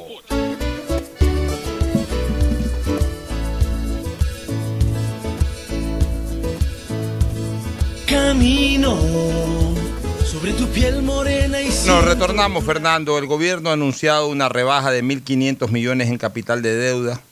El ministro informó que se ha llegado a un acuerdo con un grupo que tiene casi el 50% de la deuda y que está conformado por inversores corporativos. Sería bueno alguna vez conocer también eh, eh, los acreedores del Estado, ¿no? Fíjate tú, o sea, un solo grupo tiene el 50% de la deuda, es decir, tiene 25 mil millones de dólares que le debemos todos los ecuatorianos y no sabemos a quién le debemos, este, Fernando. O sea, también me gustaría comenzar por ahí. Pues tanto se habla eh, de que dentro de, de, es- de- de ese grupo de acreedores hay muchos tenedores locales, cosa que no es ningún delito, ¿ah? por si acaso. Iba a decir, o sea, no es delito tener deuda. No es delito, o sea, no es delito tener deuda. No es malo eh, que estas personas hayan adquirido, porque para eso el, el Estado ecuatoriano emite bonos, emite compromisos de pago, que obviamente los puede comprar cualquier persona, los puede comprar cualquier inversionista, los puede comprar cualquier corporación. No es malo eso. Sino simplemente saber, este Fernando, también tenemos derecho los ecuatorianos a saber a quién le debemos plata, pues, ¿no? Porque nunca hay un informe de a quién le debemos, en, en términos generales. O sea, siempre, Y, y compran a través de empresas o de fideicomisos y toda esa vaina. Bueno, Bueno, en todo caso, hay una rebaja de 1.500 millones en capital, un alargamiento del plazo para el pago de 10 años hasta el 2040. Eh, hay cinco años de gracia, eso es importante para cancelar capital, hay menores tasas de intereses y, y un descuento del valor presente neto de la deuda en bonos de 50.2%. Son estos, eh, todos estos puntos parte del acuerdo conseguido por el gobierno frente a un importante grupo de tenedores de deuda externa. Yo creo... Abre la puerta para terminar de renegociar con los demás. Así es. Yo creo, este, eh, mi querido Fernando, que esta renegociación de una parte de la deuda externa, porque no es de toda la deuda externa por si acaso, es de aparentemente eh, un, con los acreedores que constituyen una, una especie del 50% de nuestros acreedores generales, pero tampoco es que es de toda la deuda, sino de un valor importante, nada más. Yo creo que hay que considerarla buena, quizás hasta muy buena, porque alivia pagos en los próximos tres años, O sea, en un momento de iliquidez terrible como la que estamos esta- pasando. Lo bueno de esta, re- de esta renegociación, que a mi concepto es muy buena, es que no solamente que alivia los 10 meses que le faltan al gobierno, sino que le alivia el camino al gobierno que viene. entrante para poder arrancar con esta reactivación que tanto venimos reclamando. ¿no? También reduce tasas e inclusive capital de lo adeudado, porque también se está hablando de que disminuye parte de ese capital adeudado. Entonces son cosas muy importantes que se han conseguido. Hay que reconocer, así como aquí lo hemos criticado a Richard Martínez, yo creo que aquí se acaba de hacer un buen gol Richard Martínez, por ejemplo. Porque así como le hemos dado palo por otras cosas, por ser el ministro de Finanzas, ahora como ministro de Finanzas ha logrado algo positivo.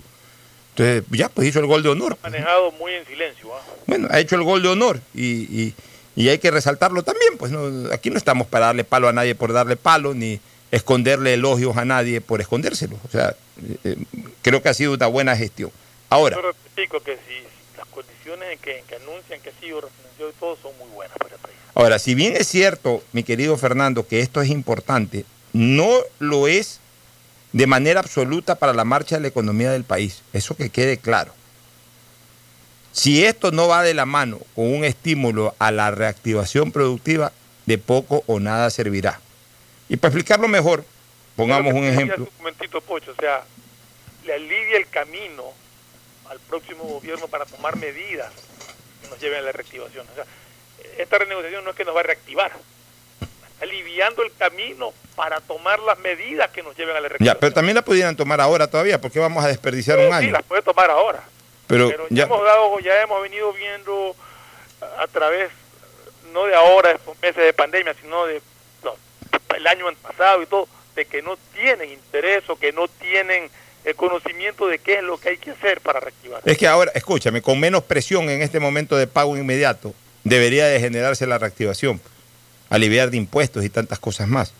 Mira, para explicar mejor el concepto inicial que hemos dado, asumamos que el gobierno actúa como el buen padre de familia. En este momento, ese padre ha renegociado una enorme deuda que tiene la familia con tarjetas de crédito, con el banco, pero lamentablemente sigue sin reservas, sigue si- sin plata o, con muy poca plata en la caja del velador o, con muy poca plata en alguna cuenta de ahorros, en alguna cuenta corriente con la que tiene que proteger a su familia. O sea, y, lo que es peor, sin mayores ingresos. Por ahí, si tenía dos o tres actividades, se redujeron a dos. Y en, y en una de esas dos que se mantuvo, eh, le bajaron un ingreso, la otra más o menos se mantiene igual. O sea, igual está también con una presión de ingresos. O sea, no solamente que no tiene reservas, sino que está con una presión a la baja de ingresos. Ya, eso es importante tenerlo en cuenta. Ya. Pero en cambio, La otra continu- cosa importante que dijeron es que no va amarrado con, con entrega de petróleo ni nada en estas renegociaciones. Eso es muy importante. Pero sin embargo, para el ejemplo que estamos hablando, o que estamos mostrando, continúa con muchos gastos y compromisos sabiendo que no tiene recursos para cubrirlos y sobre todo que sus ingresos cada día han disminuido o que durante estos últimos tiempos han disminuido considerablemente. Pero no tiene tampoco cómo evadir esos compromisos que ya están preestablecidos. Tiene un carro que lo está pagando, tiene una hipoteca de una casa que la está pagando, tiene gastos de colegio, o sea, eh, que son cosas, pues la gente a veces dice, tienes menos ingresos, disminuye tus egresos, pero a veces no hay como disminuir bruscamente los egresos. El ingreso sí se disminuye a veces bruscamente. Un proveedor tuyo o, o una fuente, mejor dicho, de ingreso tuya se cayó y, y al día siguiente ya no recibes un centavo. Pero ¿cómo, ¿Cómo disminuyes los egresos? Eso es importante valorar en economía, tanto en macroeconomía como en microeconomía. A veces los egresos, eh, la, la- la- la inmediatez de disminución de ingresos y egresos es, es- es diferente. El ingreso se puede caer de la noche a la mañana, en cambio el egreso no se lo puede tumbar de la noche a la mañana. Puedes, puedes manejar para, para disminuir egresos, pero no puedes cortarlo de No raíz. puedes cortarlo de raíz como si se te puede cortar de raíz un ingreso, por ejemplo. Exacto. Ya, ¿qué le corresponde a ese buen padre de familia eh, ante una situación de esa, ante un escenario como eso? Trabajar más fuerte que nunca, estimular la generación de dinero, que en este caso al gobierno que le correspondería, estimular la generación de empleo productivo, hacer que esa reactivación le vuelva a generar ingresos producto de los impuestos que genere esa reactivación productiva y racionalizar los gastos para taparse hasta donde le da la sábana. Bien podríamos resumir, la renegociación de la deuda es un buen punto de partida, pero ahora toca poner todo el esfuerzo en la reactivación productiva, que es el único camino al bienestar, Fernando. Si no hay reactivación económica productiva a partir de esta renegociación, esto simplemente será un buen recuerdo de ejercicio financiero que hizo el gobierno y hasta ahí llegó. Esto va de la mano con una campaña intensa de reactivación productiva. Es decir, ahora que el gobierno tiene menos peso, menos peso eh, de deuda a la vista, ahora es que hay que tirarle toda la carga al sector productivo para la carga positiva, es decir, estimularlo para que produzca, para que produzca, para que incremente el PIB, para es que, que haya más plata en los bolsillos de los ecuatorianos. ¿Es ahora o nunca? Para ellos tirarle la carga al sector productivo y meterle más impuestos. No, pues, lo han que- venido demostrado durante tantos años. Bueno, lo han venido demostrando a través de los años. Ya, pero yo por es la mentalidad de este tipo de gobiernos. Por eso te estoy diciendo, por eso te estoy diciendo, es la única manera en que podemos verdaderamente intentar salvarnos. Si no, esto queda simplemente como un buen arranque. Eso es como cuando tú haces un gol de camerino, vuelvo a poner de ejemplo el fútbol, por último, dentro de los primeros 10 minutos haces dos goles, pues luego no haces, no haces ningún esfuerzo ofensivo, te tiras totalmente para atrás y el rival pues comienza a coger la pelota y al minuto 20 ya descontó y al minuto 30 ya te empató y en, eh, a los, en los primeros minutos del segundo tiempo ya te hizo el tercero y después estás hasta el cuarto. No sirvió de nada haber arrancado bien. Por eso lo dije. Esto es allanar el camino al nuevo gobierno que arrancará. Yo creo que este gobierno tiene que... Puede, puede, escúchame una cosa, si este gobierno se, se maneja bien en ese sentido y con esta buena renegociación que ha hecho, inmediatamente reactiva el sector productivo, puede terminar en mejores números. Si cambia, si cambia su manera de pensar. Claro, puede terminar en mejores números. Si ahorita sí, tengo un 16, Tiene puede terminar en un giro 20 y pico. 180 grados a esa manera de pensar que tiene. Ah, sí, pues ya es cuestión del señor Lenín Moreno y de su equipo. Oye, estamos preocupados de todas maneras por conocer cómo está el tema del COVID en Guayaquil. Y voy a entrevistar eh, o voy a invitar a Carlitos Maullín, médico de terapia intensiva de la unidad de cuidados intensivos del Hospital del Seguro eh, Teodoro Maldonado, para que nos cuente eh, cómo está la cuestión por ahí. Hace tiempo que no llamamos a nuestros amigos médicos a preguntar cómo está la cosa. Así que, Yo Carlitos, ayer, tuve- yo ayer hablé con- tú, tú ayer hablaste con, con el presidente Solca, ¿no? Eh, me, sí, me, me- mandé mensaje con el presidente de Solca, con José Jubín, que es mi gran amigo, y le pregunté cómo estaba la situación en Solca. De, ¿Y qué te dijo? Cero ingresados, Cero polito cero. cero por el tema COVID. Ya, bueno, eso, eso mismo me dijo Mario Leone, también eh, eh, prestigioso cirujano de Solca, me lo dijo el día sábado. Carlitos Maullín, ¿cómo está la cosa en el hospital Teodoro Maldonado? Buenos días. Buenos días, Alfonso. Muchas gracias por la oportunidad de dirigirme a través de tu programa a los radioescuchas para hacer un análisis de la situación de la pandemia de COVID-19 en nuestro hospital y a su vez en la ciudad de Guayaquil. Ya tenemos varias semanas en donde hemos alcanzado una estabilidad notoria, una mejoría bastante marcada en cuanto a esta enfermedad. El número de atenciones médicas a nivel de hospital ha disminuido. El número de ingresos de pacientes a nuestro hospital con estas patologías también ha decrecido. Y el número de pacientes que son atendidos por cuadros de COVID graves y que deban ser ingresados en una unidad de cuidados intensivos también ha bajado notoriamente. Tanto así que solamente un 20% o menos de las camas asignadas en terapia intensiva están siendo ocupadas por este tipo de pacientes. El 80% y más están siendo ocupadas por otra clase de patologías diferentes que sí ameritan también estar en unidades de cuidado intensivos. Esto nos da una idea entonces de que la situación de, de la enfermedad en Guayaquil es notoriamente sostenida y hacia la baja.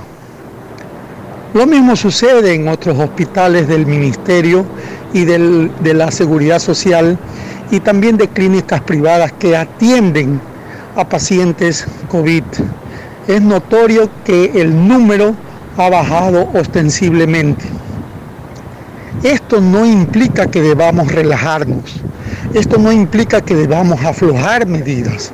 Debemos seguir insistiendo en las recomendaciones de bioseguridad, mantener el distanciamiento social, mantener el aseo permanente de las manos con alcohol y jabón, mantener también el uso de mascarilla es fundamental.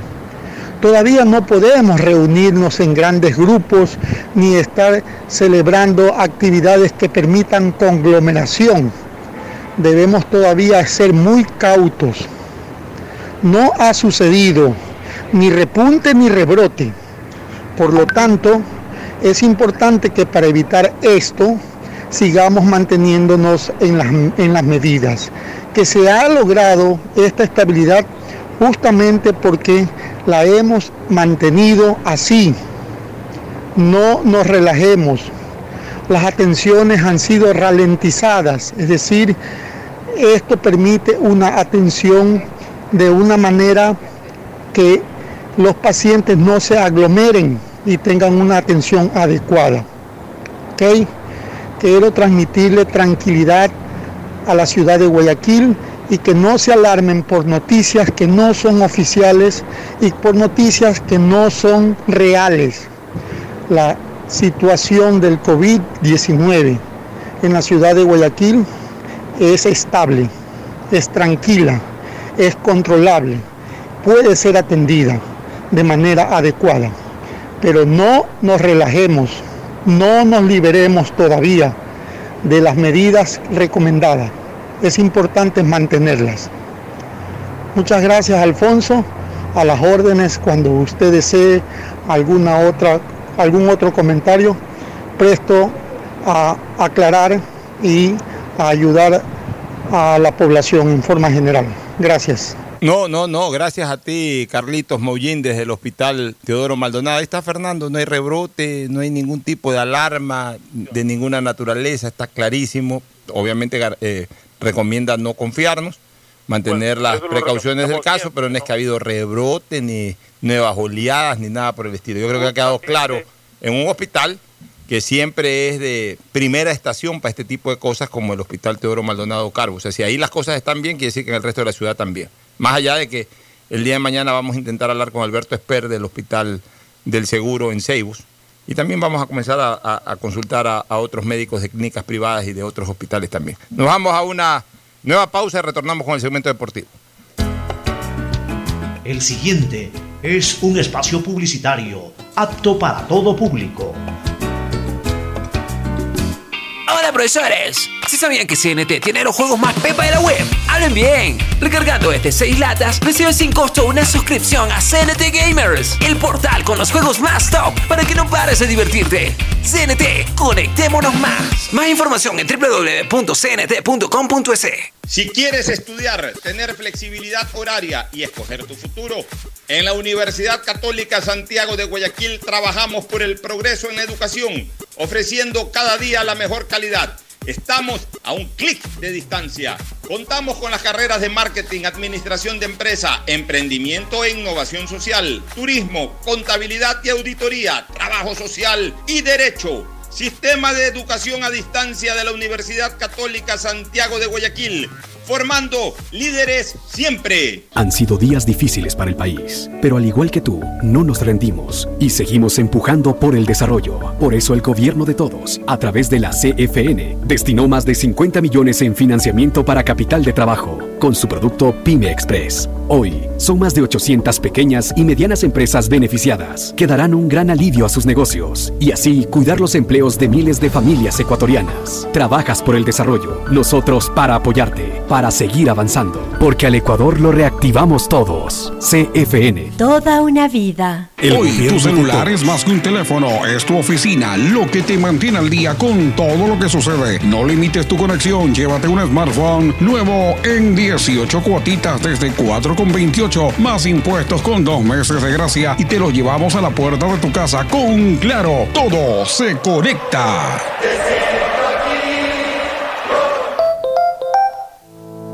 Algo cambió y se siente. De a poco nos vamos reactivando, a pasos cortos pero seguros, sintiendo que podemos volver a una nueva realidad para recibirte con la misma calidez de siempre. El Aeropuerto Internacional José Joaquín de Olmedo abre nuevamente las puertas de Guayaquil, reiniciando las operaciones de los vuelos comerciales con 30% de sus frecuencias habituales y cumpliendo un estricto protocolo de bioseguridad aprobado por el COE Nacional, Autoridad Aeroportuaria, en coordinación con la Alcaldía. Te recuerdan que a Guayaquil la levantamos juntos. Que Guayaquil viva y la gente que progresa. Cuando llegues y salgas de tu camello, limpia tus herramientas y luego desinfectalas con un trapito con agua y cloro.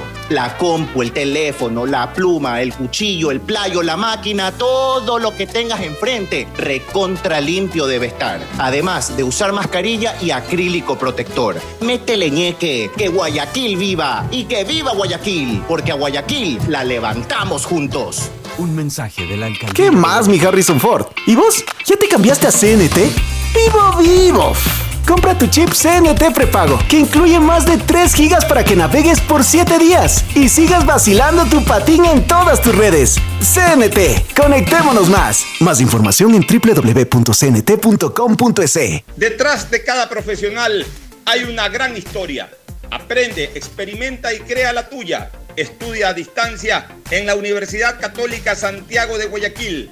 Contamos con las carreras de marketing, administración de empresa, emprendimiento e innovación social, turismo, contabilidad y auditoría, trabajo social y derecho. Sistema de educación a distancia de la Universidad Católica Santiago de Guayaquil, formando líderes siempre. Llegó el momento de volver a abrir las puertas a la ilusión, de prender las luces a un futuro mejor, de empezar de nuevo. Presentamos Crédito Reactiva de Ecuador, un crédito con fondos del gobierno nacional para micro, pequeños y medianos empresarios al 5% de interés. Recíbelo ahora y empieza a pagar en 6 meses hasta 36 meses plazo. Llegó el momento de reactivar la producción y proteger el empleo. Juntos saldremos adelante. Banco del Pacífico. A Ecuador, lo reactivamos todos. El gobierno de todos. Hay sonidos que es mejor nunca tener que escuchar. Porque cada motor es diferente. Desde hace 104 años, Lubricantes Gulf mantiene la más alta tecnología y calidad en línea de aceites para motores a diésel y gasolina. Está hecho con una fórmula especial para dar excelente protección a todo tipo de motores, evitando el desgaste prematuro de pistones, anillos y árbol de levas, ayudando a mantener limpio el motor y libre de depósitos que se forman por las altas o bajas temperaturas. Dele a su motor lo que se merece. Lubricantes Gulf, la más alta tecnología en lubricación. 104 años preservando la vida de su motor. Lubricantes Gulf. Gulf es más lubricante.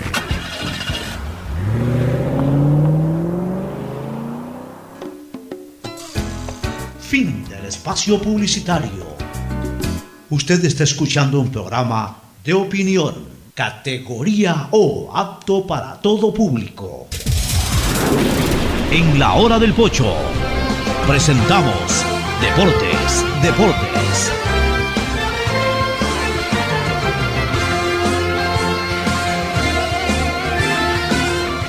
Estamos ya en el segmento deportivo con Mauricio Zambrano Izquierdo. Mauricio, buenos días. ¿Qué tal? Buen día con todos. Un gusto estar aquí nuevamente con, con todos los oyentes de Radio Atalaya. Ya estamos para comentar un poco de las novedades que siguen dan, se siguen dando.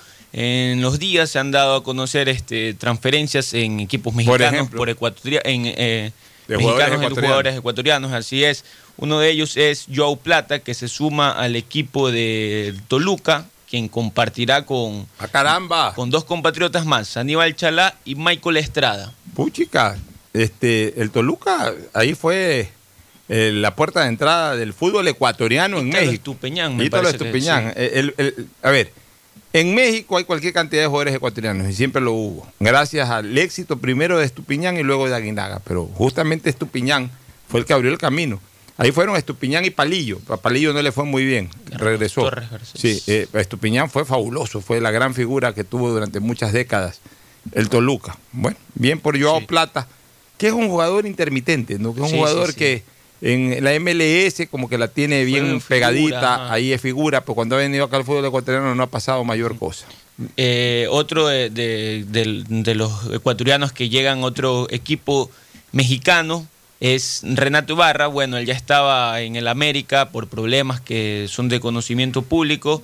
El América no quiso contar con el jugador y es, fue transferido al Atlas, quien le dio la bienvenida también a la ciudad de la furia. Renato Ibarra también se suma a, otro equipo de- la Liga Mexicana. Ayer también este, hablábamos un poco con Fernando del tema del, señor Antonio Cordón y hoy en la mañana pude leer en, mediante la red de Twitter al, al periodista Julio Bacasiela, quien está siempre pendiente de los temas en Europa.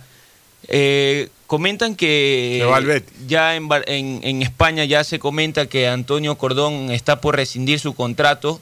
Lo que pasa, el problema, el problema es que no sabe con quién finiquitar, si con Egas o con Estrada, que esa es la realidad. No, Pero la verdad casi que por la- hecho que Antonio Cordón se iría al Betis con el señor Manuel Pellegrini, con el entrenador. La verdad es que ha sido una verdadera vergüenza toda la Federación Ecuatoriana de Fútbol. No tenemos la federación abierta, ya hasta los cines van a abrir, pero la federación sigue cerrada por problema eh, dirigencial. O sea, sigue cerrada la federación. O sea, no es que hoy literalmente en la práctica no, hay Federación Ecuatoriana de Fútbol, está cerrado el edificio. O sea, no- están trabajando, me imagino, a distancia los empleados de la federación. No hay director técnico en el Ecuador, ya mismo comienzan las eliminatorias, no sé si ya mismo, el próximo año, pero no hay director técnico que haya dirigido una práctica. Tenemos dos años fuera de la participación en la Copa América con el Bolillo Gómez, que ya de por sí ya es más de un año en que no juega la selección ni entrena la selección.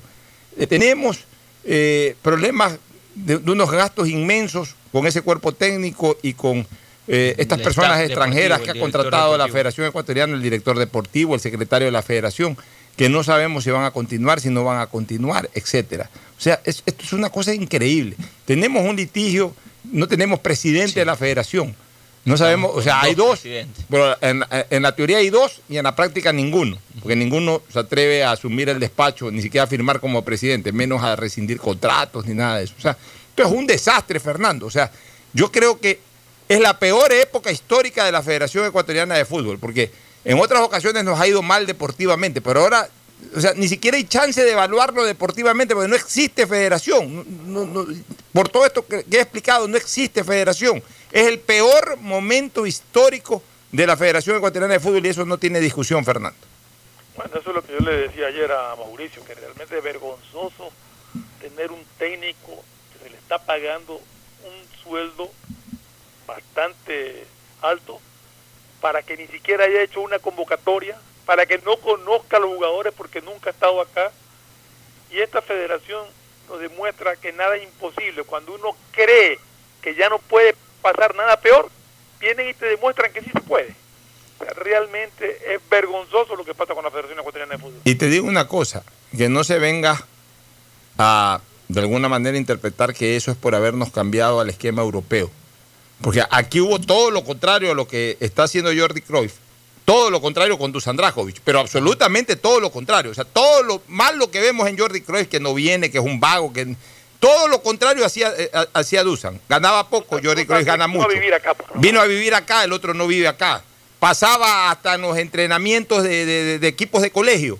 viendo Iba jugadores. todas- a todas las provincias. a Iba a todas las provincias. Este no viene, este ni siquiera viene a, formalizar un entrenamiento oficial. Cuando no había selección ecuatoriana, Dusan Draskovic cogía cuatro, cinco, seis morenos de esos y los llevaba a entrenar al técnico Simón Bolívar ahí para ir descubriendo jugadores. De ahí salió Eduardo Hurtado, Iván Hurtado. O sea, ese era Dusan Draskovic. O sea, A- aún se lo ve así a, bueno, Dusan. Yo ese es Dusan Draskovic. viendo Por eso que a Dusan segunda Draskovic no se le ha hecho el reconocimiento que verdaderamente merece en el fútbol ecuatoriano, más allá de un par de actos. Eso. Más allá de un par de actos, mientras que este vago de pacotilla de, de Jordi Cruyff, miren, miren la actitud que tiene, eh, lejos del país, no se interesa ni nada. Deberían de rescindir contrato ya. Y debería de organizarse esto, deberían de reunirse Egas y Estrada y llegar a un acuerdo. Y por último, si se tienen que ir los dos, que se vayan los dos y que se nombre un nuevo presidente. Qué indolencia con el fútbol ecuatoriano de estos señores dirigentes, por el amor de Dios. Sabe que de verdad que yo sí me siento decepcionado porque se esperaba el tan ansioso y llamado cambio que hasta hicieron el cambio de un logotipo de la FEF para empezar eh, mejor, una mejor federación. Y la verdad yo esperaba que con esta nueva dirigencia cambie todo, ¿no? Iba, obviamente veníamos, íbamos para por, peor, Mauricio. Exactamente, íbamos por el camino de, de un entrenador europeo, que todos creo que estábamos de acuerdo porque es- era donde la, la meca del fútbol, en donde mejor les está yendo. Y la verdad que es decepcionante todo lo que se está viviendo en la FEF. Como estamos para peor y como dijimos ayer, creo que solamente pasa aquí en nuestro país. ¿Alguna otra cosa sobre jugadores ecuatorianos acá, eh, sobre los clubes? Sí, ayer eh, Melec eh, firmó lo que se venía ya hablando, con, extendió su contrato con el delantero venezolano Edwin Perní hasta el finales de, de este año, hasta diciembre, con primera opción para renovación para la temporada 2021 y opción de compra. O sea, el- le han de, de calificar el La rendimiento. salida de Antonio Valencia ya es un hecho en Liga, Sí, ¿no? ayer, ayer justamente lo comentábamos con, también con Fernando, el tema de- del, del fin de semana, la salida de Antonio Valencia de Liga de Quito. Se habló de, de equipos argentinos, de Boca, hasta de River, pero parece que hoy lo han descartado. Valencia se va a Europa. Valencia. A ver, hay Tiene un, posibilidad en hay un Italia. motivo que trasciende de fondo que no nos corresponde a nosotros comentar, que va más con páginas rosas. No nos corresponde a nosotros ni lo vamos a hacer. Pero Valencia se termina yendo a Europa, aunque sea un equipo de segunda división, pero Valencia termina en Europa. Además, ¿sabes qué? Es muy difícil después de haber vivido en Inglaterra. Caramba, en Inglaterra. Es muy difícil venir a vivir al Ecuador. Es muy difícil. Yo me imagino que la mujer le está haciendo harta presión para irse a Europa, él mismo debe extrañar Europa. Y, ya, ya se sacó el clavo de venir a jugar al fútbol ecuatoriano, quemar para mí ya Valencia quemó sus últimos cartuchos en nivel de alta competencia. Ya en el momento que se va de liga, a nivel de Sudamérica no va a tener un espacio como el que tenía en liga, y en Europa no va a tener un espacio como el, el que tenía en Manchester. De ahí él irá a un equipo de, de media tabla para abajo, en algún equipo, en alguna liga importante de Europa, o incluso hasta algún equipo de segunda división. Hay que ver si la MLS también... O la MLS por ahí, pero hay que ver, porque la MLS para un jugador como Valencia no le va a pagar lo que ganaba Valencia ni siquiera en liga, menos en el Manchester. Le va a pagar lo que le paga cualquier jugador extranjero, 15 mil dólares, 20 mil dólares, y eso no va a aceptar Valencia. Entonces, si eh, Valencia no va a ir como fue un, eh, un Zlatan Ibrahimovic. eh, eh, exactamente a, la MLS o como van esos jugadores que todavía van con bastante hilo en el carrete y que tienen sobre todo mucho, mucho imán mediático. Valencia no es un jugador con im- imán mediático. El imán mediático de Valencia es en el Ecuador. Fuera del Ecuador, él, él es un jugador, lo que yo siempre dije, él fue un muy buen jugador en Europa. Él no fue un jugador espectacular en Europa. Él no es un jugador que, de grandes convocatorias de hinchada en Europa. Él no era un jugador mediático, él era un jugador práctico y era un muy buen jugador. Y hasta ahí llegaba y punto. Y mire que otro de los temas que también ayer se dio a conocer es que la Comisión Disciplinaria de la FIFA acepta parcialmente la demanda del Club Torque de Uruguay en contra de Barcelona por el porcentaje de la venta de Jonathan Alves a Junior de Barranquilla. El club deberá pagar en 30 días 1.150.000 Barcelona. Barcelona tiene que pagar. Sí. Uy, Dios mío. Más un, más un porcentaje de interés mensual y 172.500 dólares de multa. Gracias por su sintonía. Este programa fue auspiciado por Aceites y Lubricantes Gulf, el aceite de mayor tecnología en el mercado. CFN continúa trabajando por el desarrollo de nuestro país. El desarrollo es ahora. Con Claro, llévate tu nuevo smartphone en 18 cuotitas desde 4.28 más impuestos y con dos meses de gracia. Te lo llevamos a la puerta de tu casa. Universidad Católica Santiago de Guayaquil y su plan de educación a distancia, formando siempre líderes. Banco del Pacífico, el Banco Banco, con su línea de crédito Reactívate Ecuador al 5% de interés a tres años y con los primeros seis meses de gracia. CNT con su paquete prepago de 1 a 6 dólares recibe 2 gigas en redes sociales y muchas más adicionales para navegar. Este fue un espacio contratado. Radio Atalaya no se solidariza necesariamente con las opiniones aquí vertidas. Atalaya, noticias, deportes y opinión. El siguiente es un espacio contratado. Radio Atalaya no se